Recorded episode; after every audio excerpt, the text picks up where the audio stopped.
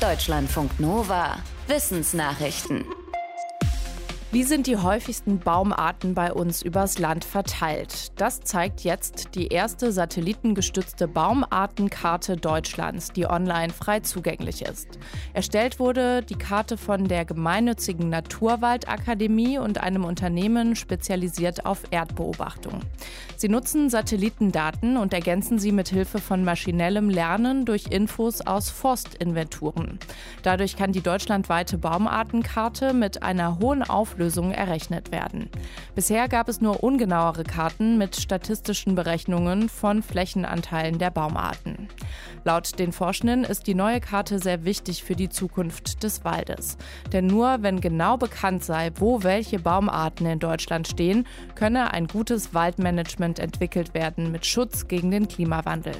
Allerdings ist wohl die Bereitschaft, Daten rauszugeben, bei Behörden bisher sehr unterschiedlich.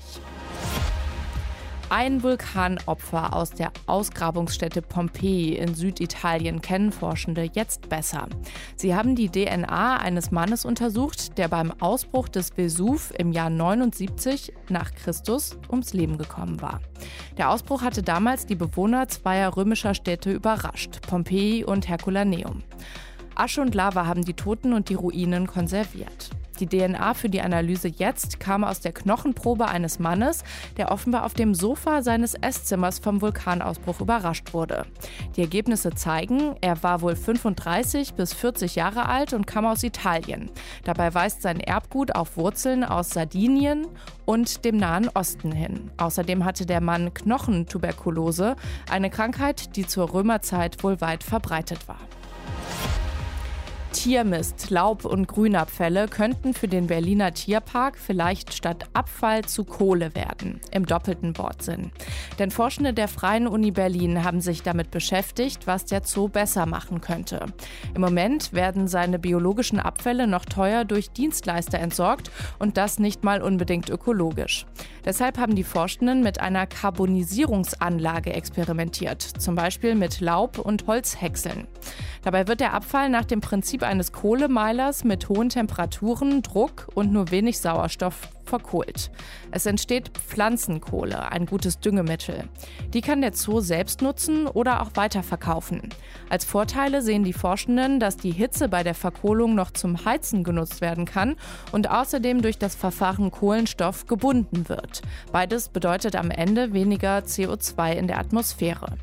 Die Forschenden wollen ihr Projekt auch anderen Zoos vorstellen. Der Berliner Tierpark hat noch nicht entschieden, ob er es auch umsetzen will. Waren Dinosaurier warm oder Kaltblüter? Das ist eine der ältesten Fragen in der Dinosaurierforschung. Im Fachmagazin Nature berichten eine Forscherin und ihr Team von einer neuen Methode, um diese Frage endgültig zu beantworten. Dafür wird untersucht, wie viel Sauerstoff Dinosaurier vor ihrem Tod eingeatmet haben. Das lässt sich an bestimmten Abfallprodukten ablesen, die sich nach der Versteinerung noch in den Knochen finden lassen. Mit dieser Methode haben die Forschenden 55 Tiergruppen untersucht und verglichen. Ergebnis: Eine Gruppe der Dinosaurier war Kaltblüter, zum Beispiel Stegosaurus mit den Platten auf dem Rücken oder Triceratops mit dem Schild im Nacken. Die andere Gruppe war Warmblüter wie Tyrannosaurus rex oder der riesige Pflanzenfresser Brachiosaurus. Warum es bis heute Streit über die Frage gibt, hat auch damit zu tun, dass Dinosaurier als Reptilien eigentlich Kaltblüter hätten sein müssen. Aber ihre Nachfahren, die heutigen Vögel, sind Warmblüter. Bei Menschen, die magersüchtig sind, also zu wenig Nahrung zu sich nehmen, kann die Erkrankung in vielen Bereichen des Körpers schwere Schäden anrichten.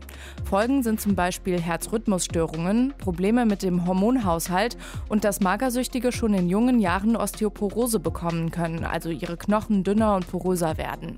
Jetzt haben Forschende der Med-Uni Graz festgestellt, dass Magersucht auch den Blutgefäßen schadet.